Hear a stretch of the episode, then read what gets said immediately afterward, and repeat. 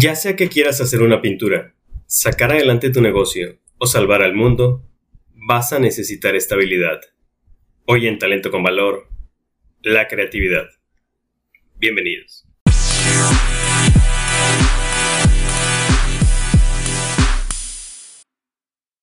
Buen día y bienvenidos a Talento con Valor en su capítulo número 11. Ya logramos rebasar esa barrera del número 10 y espero después sea el número 100 y así sucesivamente, ¿no? El tema del día de hoy es la creatividad y como siempre ya saben que inicio con el concepto básico y vamos a comenzar sobre esto porque pues es un tema extenso y yo trataré de resumirlo lo más posible o de dar los puntos más importantes para que te quedes con algo de valor el día de hoy, ¿no? Muy bien, ¿qué es la creatividad? Pues la creatividad es la capacidad de generar nuevas ideas o conceptos de nuevas asociaciones entre ideas y conceptos conocidos y que habitualmente producen soluciones originales, ¿no? Yo creo que a partir de ese concepto todos ya nos podemos ver relacionados con momentos en nuestra vida en que hemos sido creativos o hemos conocido a una persona creativa. También este concepto de creatividad pues nosotros lo relacionamos mucho con pensamientos de originalidad o con una imaginación constructiva o quizá una imaginación prolífica, ¿no? Para los que se ponen a estudiar esto, otra forma de verlo y otro concepto con el que lo ven también es con pensamiento divergente. Lo ponen o lo pueden equiparar con lo que sería el pensamiento creativo. Otro concepto importante es innovación, que innovación ya hace referencia a modificar elementos de existentes con el fin de mejorarlos aunque también es posible en la implementación de elementos totalmente nuevos. Para los que estudian esto dentro de las organizaciones, creatividad tendría que ver más con la idea nueva y el concepto de innovación tendría que ver más con aterrizar esa idea nueva e introducirla dentro de los procesos que ya se llevan en la organización o las maquinarias o cualquier cambio de mejora continua que, haya, ¿no? Para, para eso. Innovación ya tiene que ver más con la acción de implementar este cambio. Pero bueno, de momento para efectos prácticos vamos a quedarnos con el concepto de creatividad y a partir de ahí, de este concepto de, crear, pues vamos a tener algunas dudas. Duda principal que mucha gente puede decir es, todos podemos ser creativos porque hay gente que sí quizá no se siente creativo tanto en su día a día ni en toda su vida y dice, no, pues es que la verdad a mí eso de la creatividad no se me da pero sí te puedo decir que tú ves creatividad todo el tiempo. Ves creatividad en los edificios que ya están realizados, ves creatividad en algunos negocios. Ahorita vamos a hablar de, algunos ejemplos, pero por mencionar alguno, vemos cómo es como cambió todo el negocio, por ejemplo, de los taxis y ahora es Uber, ahora muchos negocios son por plataforma. Vemos cómo cambió y antes teníamos a Blockbuster y Blockbuster pasó a desaparecer porque ese concepto de rentas en video pues desaparece completamente con la introducción de un concepto de negocio como Netflix, que viene siendo algo creativo e innovador, que ciertamente no comenzó así. Netflix comenzó como un servicio de renta de DVDs a domicilio pero la ventaja que daba Netflix es que ya no era necesario que salieras de tu casa para hacer la renta, sino te lo enviaban por correo postal, te llegaba lo que es los DVDs que, querías ver y tú los regresabas por el mismo correo, ¿no? También tenemos, pues tenemos casos de todo, ¿no? Este, había un documental, creo que ya no está, en Netflix que se llamaba Creative Brain y donde se veía ahí mismo también de cómo había o hay reclusos que pintan, ¿no? Eh, esto mismo, este mismo concepto lo vi también en un capítulo de Shark Tank.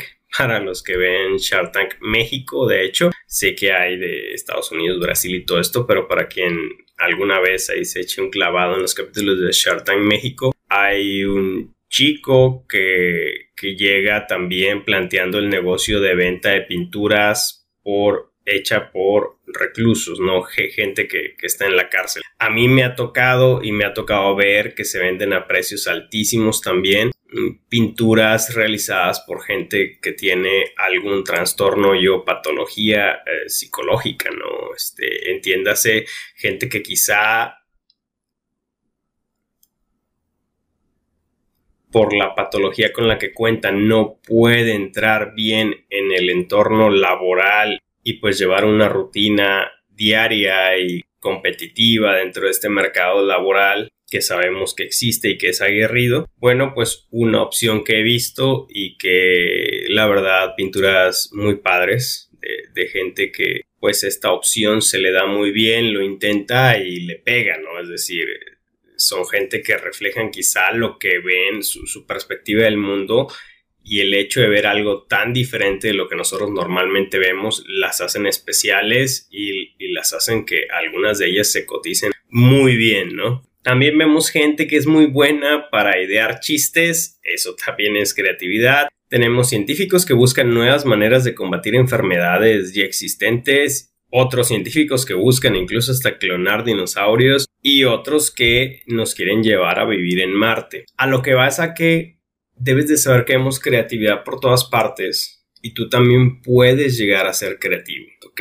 Pero también te debo advertir sobre dos cosas, ¿no? Ciertamente nosotros contamos con dos hemisferios cerebrales, hemisferio izquierdo y hemisferio derecho y la mayor parte de nosotros tiene una tendencia a trabajar con un hemisferio más que con otro, siendo que, por ejemplo, la gente que trabaja más con su hemisferio izquierdo pues es gente que se va más hacia el pensamiento numérico, hacia lo textual, es gente más ordenada, analítica, que busca más del lado de los reglamentos, gente más controladora, todo esto, ¿no? Y la gente que utiliza más el lado derecho de su cerebro, pues es gente más imaginativa, apasionada, gente más que tiende a hablar, pero hablar desde las emociones, ¿no? Es gente idealista, es gente que es muy buena para tonos, sonidos, para todo lo que tenga que ver con la música, es gente que sabe muy bien sobre colores y que su percepción de los mismos se ve en su día, ¿no? Es decir, desde cómo viste la persona hasta su trabajo, puede ser una presentación del trabajo, tú puedes ver una presentación quizá de PowerPoint de esa persona y puedes ver una tuya y puedes ver que la de la otra persona definitivamente sobresale sobre la tuya, bueno, esa es una persona con una tendencia a utilizar más el, este, hemisferio, ¿no? Al final todos utilizamos los dos, pero sí, sí hay ciertas tendencias, ¿no? Y ustedes lo pueden ver en la gente también que, que conocen, ¿no? Pero al final de cuentas deben de saber que esta creatividad se puede ejercitar. ¿Por qué deberíamos de ejercitar la creatividad? Muy bien, yo creo que les puede servir desde que una vez que inician con su propósito de vida, pues les puede dar un punch, les puede, les puede dar un empuje para avanzar lo más posible o avanzar más rápido en su carrera por alcanzar ciertas metas. Ciertamente una buena idea te puede ahorrar mucho esfuerzo, ¿no? También históricamente, digo, digo, qué mejores ejemplos que los que podemos ver históricamente es, por ejemplo, ¿no? cuenta, hay, una, una, historia que me permitiré compartirles por, por este medio y que es una, una, anécdota histórica, pero que, queda para el caso, ¿no? Cuentan que en algún determinado momento Albert Einstein le manda una carta al presidente Roosevelt en Estados Unidos y ya habían intercambiado cartas anteriormente, pero Einstein le comenta que hay que detener a este hombre Hitler lo más pronto posible porque, según lo que conocía Einstein en la teoría, sería viable que se hiciera un arma de destrucción masiva que podría destruir desde ciudades hasta un país entero, hasta quizá un continente entero, y o no sé, que pudiera hasta destruir al mundo entero, ¿no? La preocupación se la hace a Einstein porque dice, si esta arma llega a caer o llega a ser desarrollada por los alemanes, tenga por seguro que la guerra se acabó, ¿no? Esto viniendo del mismo Albert Einstein que había ganado el premio Nobel de física, ¿no? Pues hace que se ponga a trabajar todo el aparato científico de Estados Unidos, no por las buenas. La mayor parte de los científicos que trabajaron en el proyecto de Oppenheimer para elaborar la bomba atómica, pues fueron casi casi que secuestrados, sus familias no sabían dónde, dónde iban a estar, los metieron a trabajar en un lugar de, de Estados Unidos que ellos no sabían dónde estaban, sus familias, como les digo, no sabían dónde estaban, todo se manejó con extremo secreto y la idea era no van a salir de aquí hasta que no salga el cómo crear esa bomba, ¿no? O cómo, cómo crear esa arma. Al final Estados Unidos llega a la elaboración de esta arma antes que, que los alemanes y pues por eso es por lo que podemos contar la historia de una manera positiva, ¿no? Eh, quizás si no hubiera sido así, si los alemanes hubieran llegado antes a concretar esas ideas de cálculos físicos, concretarlos en algo ya real en este mundo material, ¿no? La historia pudiera haber sido diferente, nos pudo haber ido completamente mal a los que estábamos del lado de, del eje en la Segunda Guerra Mundial, ¿no? Muy bien, con esta anécdota podemos ver también una cosa. La creatividad también nace en gran parte de la necesidad, es decir, todo el tiempo la podemos nosotros trabajar, la podemos ir haciendo y mejorando, pero gran parte es la necesidad. En alguna ocasión puse un ejemplo que es, tú por ejemplo puedes tener un arma innovadora como lo que acabamos de ver de, por ejemplo, lo que es la, bomba, pero también pudiéramos ver, este, no sé, una espada especial eh, diferente, ¿no? Y también puedes ver una espada, en alguna ocasión vi también en un programa, creo que era el precio de la historia, vi una espada de cristal, ¿no? Esto, ¿qué es lo que, qué es lo que significa? La espada de cristal es creativa, pero no nos sirve para aplicarlo en un contexto actual innovador, ¿no? Es decir, no hay gente que quiera comprar una espada de cristal porque evidentemente se va a destruir. Así que tiene que haber una necesidad para esta creatividad y tiene que estar enlazado a un uso práctico, ¿no? Como por ejemplo todos sabemos que el fin último de la Tierra pues, es destruirse, ¿no? Cuando nuestro Sol pues explote y, todo llega a su fin. Así que la única solución a largo plazo para el ser humano es que viaje a las estrellas, ¿no? Es que salga de, de esta cuna en donde le tocó nacer si desea sobrevivir en un futuro hablo de miles de años o miles de millones de años, no sé. Pero al final la Tierra tiene un tiempo de caducidad estando en este sistema solar. Por ello la creatividad inevitablemente será nuestra salida de escape, será lo que nos pueda llegar a salvar la vida en un determinado momento. Solamente que tenemos un problema y es que gran parte del sistema educativo actualmente no fomenta mucho la creatividad, fomenta más la repetición, la memoria, el, que te aprendas algunos hechos estándar igual a, todos y se castiga mucho a la persona que piensa diferente, siendo que esa persona es quien nos va a salvar en un determinado momento quizá, ¿no? Cuando enfrentemos un problema como humanidad. Un ejemplo lo vemos en el caso de, por ejemplo, la película de Guerra Mundial Z, en donde todos los países han caído ante esta cuestión de los zombies, ¿no? Y había un país que sí se había protegido ante ello, creo que era Israel, porque ellos tenían la teoría de que en un consejo siempre debía existir una persona que, que su idea o su tesis fuera en contra de, de todo lo que opinaban los demás, que nunca hubiera un consenso general de, por ejemplo, de ocho votantes que los ocho estén a favor, siempre tenía que haber una persona que lleve la contra y que piense lo contrario. Y eso de hecho es una muy buena práctica. Esto de la escuela pues nos hace reflexionar en cuánto de lo que nosotros pudimos haber desarrollado en nuestra creatividad no se desarrolló o no se ha desarrollado porque dejamos de hacerlo, porque seguimos las mismas líneas de pensamiento que siguen los demás, que es algo que quien es quizá el mayor autor de este tema, que sería Eduardo Bono, es algo que menciona. Él dice, existe un pensamiento que sería lineal, que es el que todos o la mayor parte de la gente tiene, pero para llegar a mejores soluciones, pues hay que utilizar un pensamiento paralelo o un pensamiento divergente, como, él le llama. Y con este pensamiento puedes llegar a nuevas soluciones de los problemas, ¿no? Y ya estando en esto de cómo ejercitar la creatividad, pues te voy a pasar 10 recomendaciones express para que este podcast no se alargue tanto, ¿no? Muy bien, recomendación número uno. Trata de hacer algo diferente trata de hacer actividades diferentes. La gente que tiene creatividad normalmente es gente que realiza diferentes tipos de actividades en ramos muy distintos. Si tú, por ejemplo, estás en los negocios, te invito a que tomes unas clases de piano, a que tomes unas clases de guitarra, a que tomes clases de fotografía. Si tú trabajas con números, puedes tomar unas clases de fotografía, puedes aprender sobre paleontología, puedes aprender sobre programación, por ejemplo. ¿Esto para qué nos va a servir? Con el tiempo, el cerebro, al tener nuevos conceptos, comienza a asociar en automático y podemos llegar a algo que se llama, o la técnica que se conoce como cruce de ríos, ¿no? Hay ingenieros que ciertos productos electrónicos que tenemos, algunos los basaron en algún animal o algún insecto, en cómo es como ellos tienen su exoesqueleto o alguna cuestión así, ellos lo ven y dicen, ah, ok, entonces esto puede llegar a servir. Toma el mismo caso de los aviones y las aves, ¿no? Como es como el concepto o un concepto que viene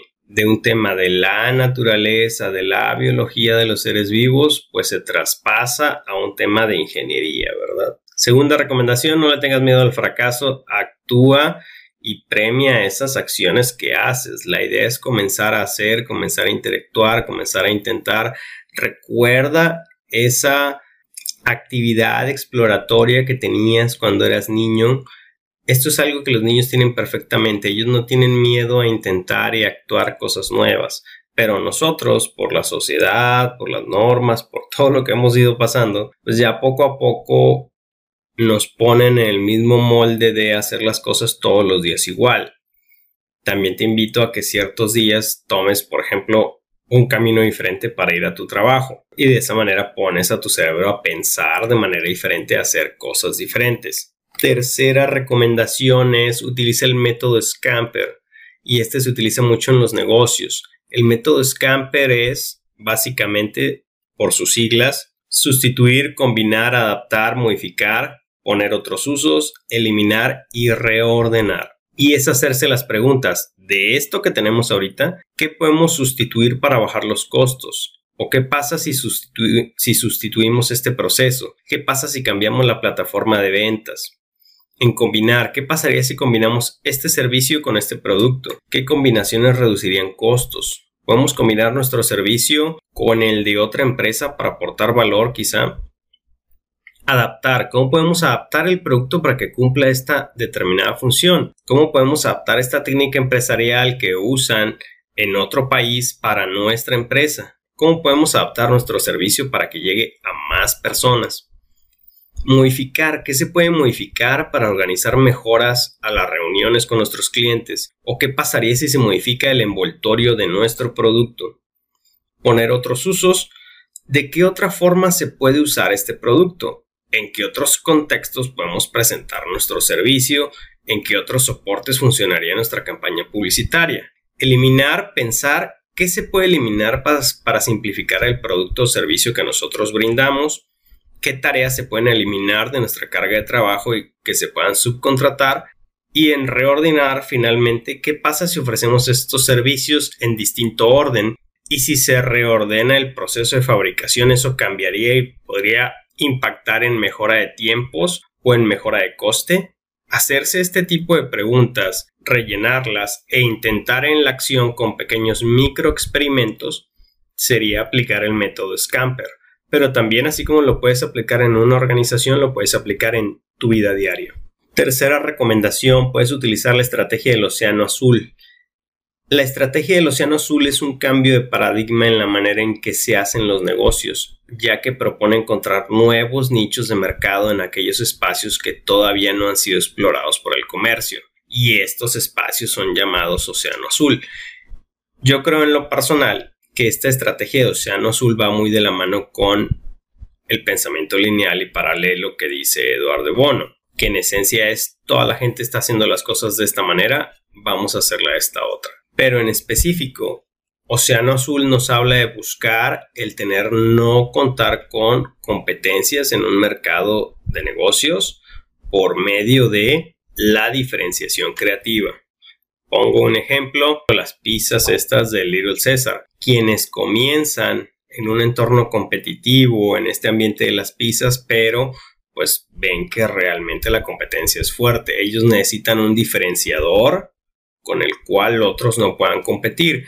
Hasta ese entonces, pues el máximo competidor, se puede decir, Domino's Pizza, quien entre su lema de organización decía te entregamos en 30 minutos o es gratis. El Little César va un poco por ese lado, pero no exactamente, y toma una idea completamente innovadora, que es eh, hot and ready, ¿no? Es tú llegas a la tienda y ya tenemos la pizza estándar que casi todos compran, ya la tenemos calientita, ya nada más para que me digas cuántas vas a querer y si vas a querer algún complemento, la saco de un aparatito ahí, este, un hornito que, que la sigue ahí medio manteniendo calientes y te las entrego inmediatamente, ¿no?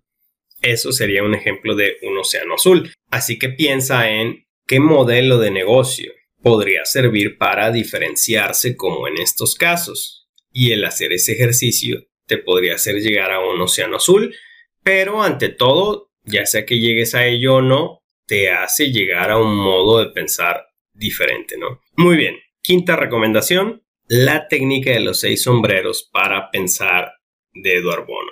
Esta técnica parte de la base de que los seres humanos cuando pensamos normalmente lo hacemos siempre desde una perspectiva ya determinada.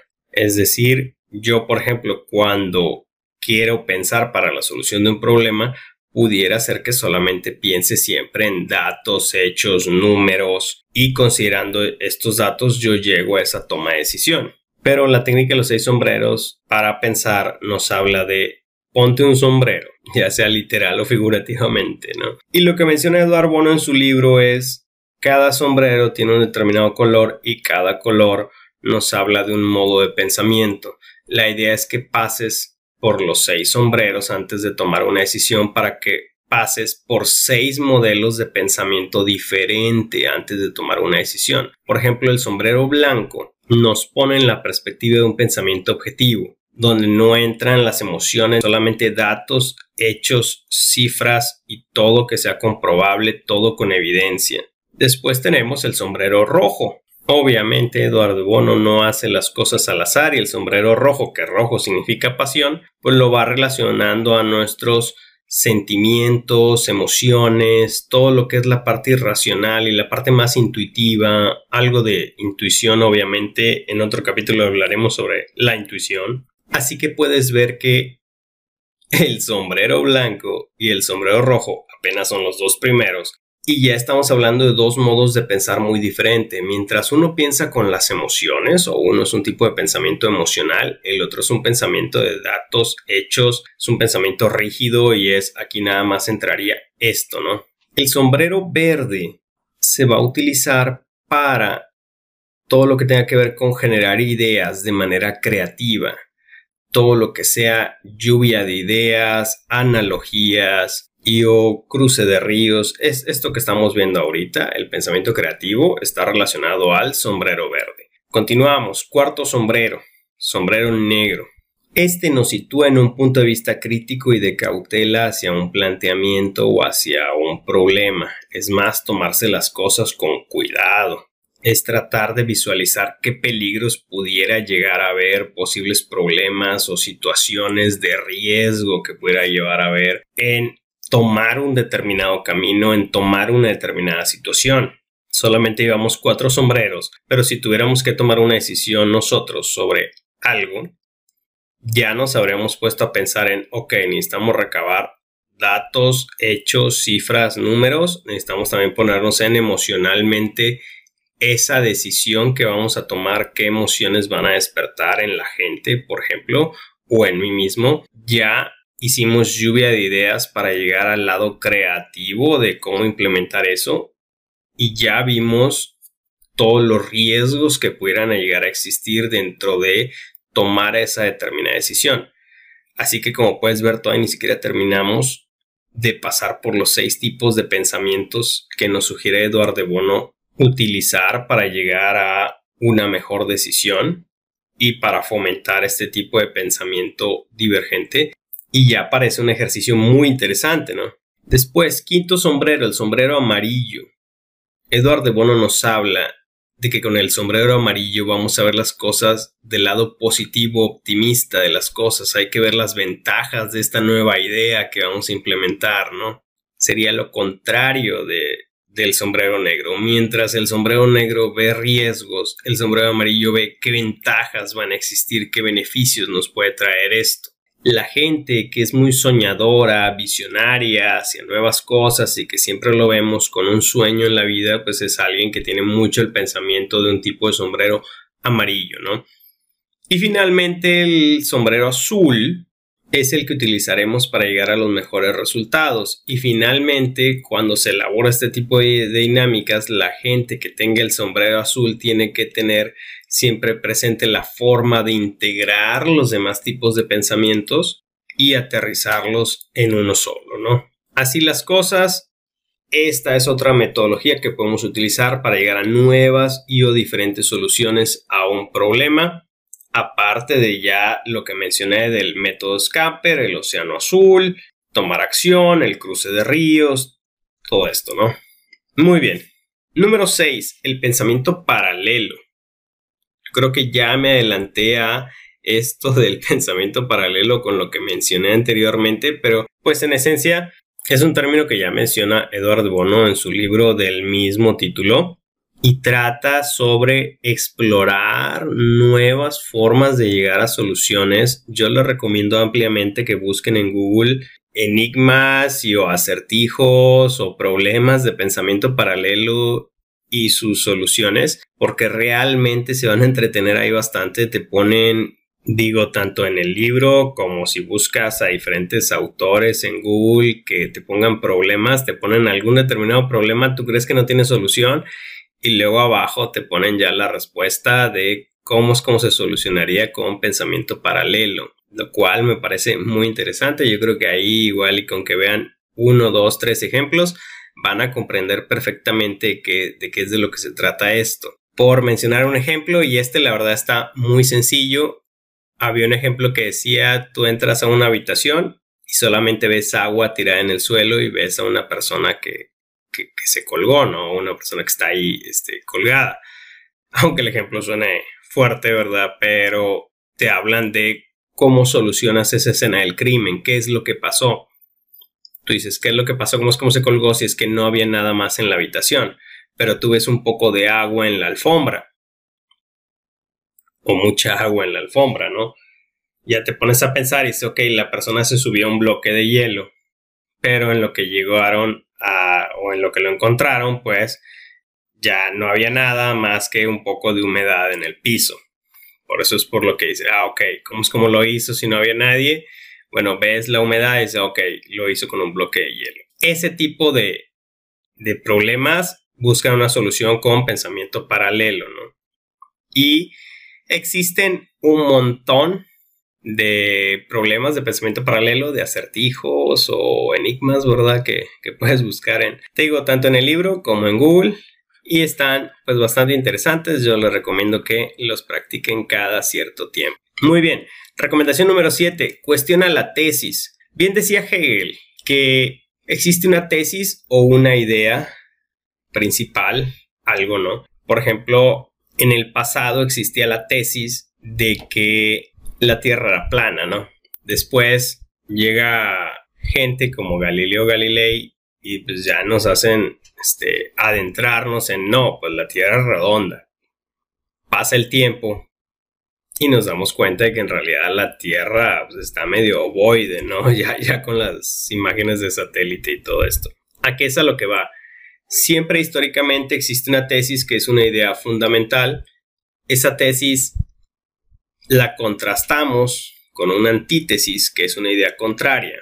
Y entre el conflicto o la lucha entre esa tesis y esa antítesis debería de resultar en una síntesis, que sería una idea mejorada de la tesis anterior y de la antítesis ciertamente. Pero a su vez esa síntesis se vuelve tesis y comienza otra vez la búsqueda de lo que sería cierto o de la mejor solución a un problema, basado en el conocimiento actual que tengamos. Así que te diré, lucha contra la limitante cognitiva que tenemos nosotros como seres humanos, que estamos limitados por lo que conocemos, sí, pero contrasta tus modos de pensamiento, tus modelos mentales con los modelos mentales de otra gente.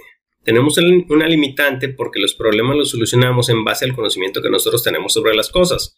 Pero te invito a que contrastes tus modelos de pensamiento con los que tiene otra de más gente y puedas aprender de ellos.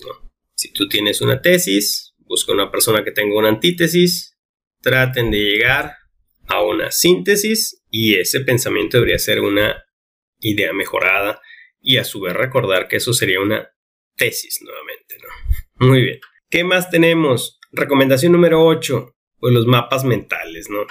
Hay un señor que se llama Tony Busan que introdujo este concepto o esta pues forma de, de, ser creativo y de llegar a soluciones por medio de mapas mentales. Estoy seguro que la mayoría de nosotros hemos visto en algunas series de televisión, más que nada en las de investigación. Y por ejemplo, serían muchas imágenes de Dark, la serie de, Netflix, con pues gente utilizando este, este tipo de modelo de, de mapas mentales que en cuanto se los mencione van a decir, ah, sí, sí lo he visto definitivamente, pero en esencia la forma de realizarlo es la siguiente, y es que tú tomes una hoja de papel y en el centro de la hoja dibujes el problema que estás tratando de solucionar, ¿no? Pero la idea es que no lo pongas tanto como en palabras, sino trata de ponerlo con una imagen y ve haciendo líneas para ciertas conexiones posibles que puedan brindarnos una posible respuesta a ese problema, ¿no? Por ejemplo, una línea que nos pueda llevar hacia otra imagen que nos hable sobre las desventajas y otra línea que nos pueda llevar a posibilidades o vínculos obvios que puedan haber con esa solución. Así que imagino que ya recuerdas que si has visto esto, ¿no? Lo utilizan mucho los investigadores de que ponen una foto y luego van hilando y ponen hilos ahí que conducen entre una persona y otra y posibles sospechosos y todo esto, ¿no?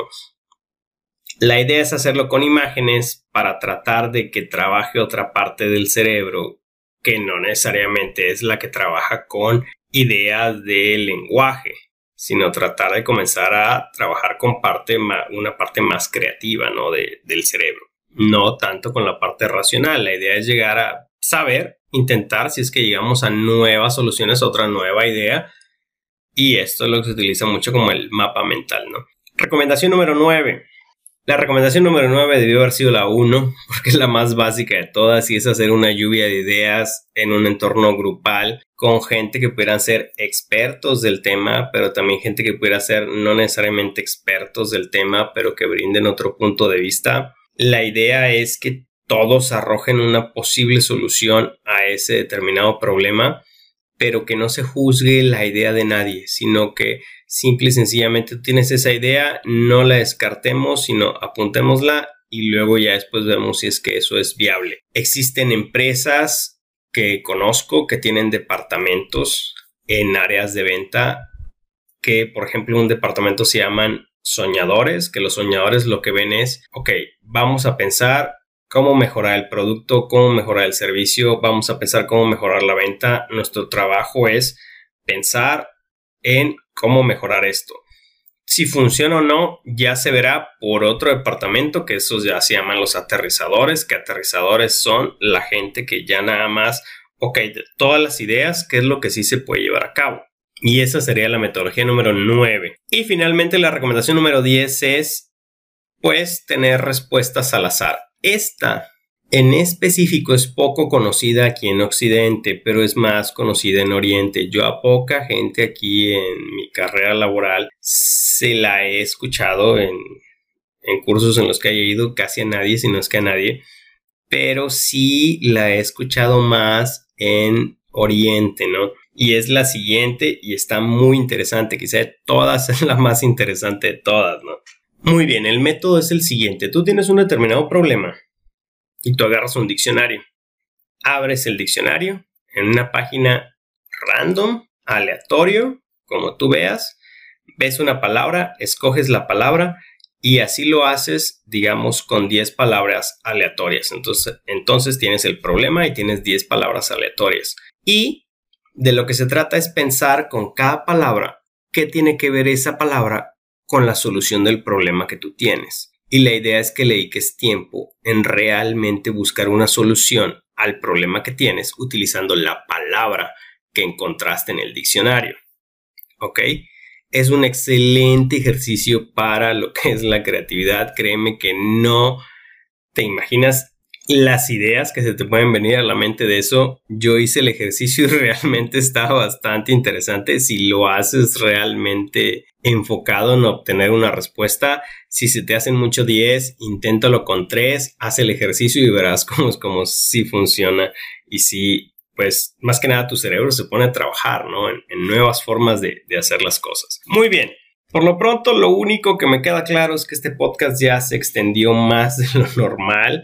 Digo, venimos del anterior, el 10, que duró 5 minutos, y estoy seguro de que este ya sobrepasó los 15, 20 minutos sin duda alguna. Estoy seguro que capaz ya se me fue a media hora, pero espero haya sido de aporte y de valor lo que haya mencionado algo algo de lo que haya mencionado el día de hoy aquí para ustedes. Conclusiones con las que quiero cerrar, quiero que se queden con que pues todos podemos ser creativos, que vemos creatividad todo el tiempo. Al final, creatividad viene también de crear y yo creo que todos tenemos la capacidad creadora, todos tenemos la capacidad de hacer algo y solo hace falta que vayas un poquito a tu almacén de memoria y veas todo eso que quizá hacías en el pasado o que has hecho o que estás haciendo.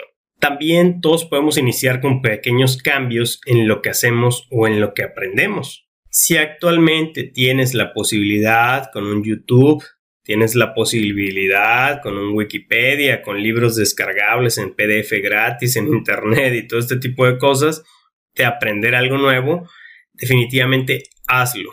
Ponte eso como meta ahorita. Y si no, si no eres tanto de iniciar ya, ya, de ya, ahorita, pues póntelo como propósito de año nuevo, que ya lo tenemos muy cerca. Y aprende algo nuevo, aprende algo en un contexto completamente diferente a lo que tú ya manejas y dominas. La idea, y te aseguro, es que después de un año o dos, eso ya te va a traer, pues, ideas renovadas y vas a empezar a mezclar conceptos o a ver las cosas en el mundo de una manera diferente. ¿Ok? También te pido mirar más allá siempre, ir más allá, llevar a la acción estas ideas nuevas que, que se te vienen a la mente. Haz prototipos, haz microexperimentos y finalmente la creatividad nace de la evolución del hombre y entre tantas cosas es lo que nos ha traído hasta este punto en la historia y ciertamente no sabemos hasta dónde nos va a llevar. Muchas gracias.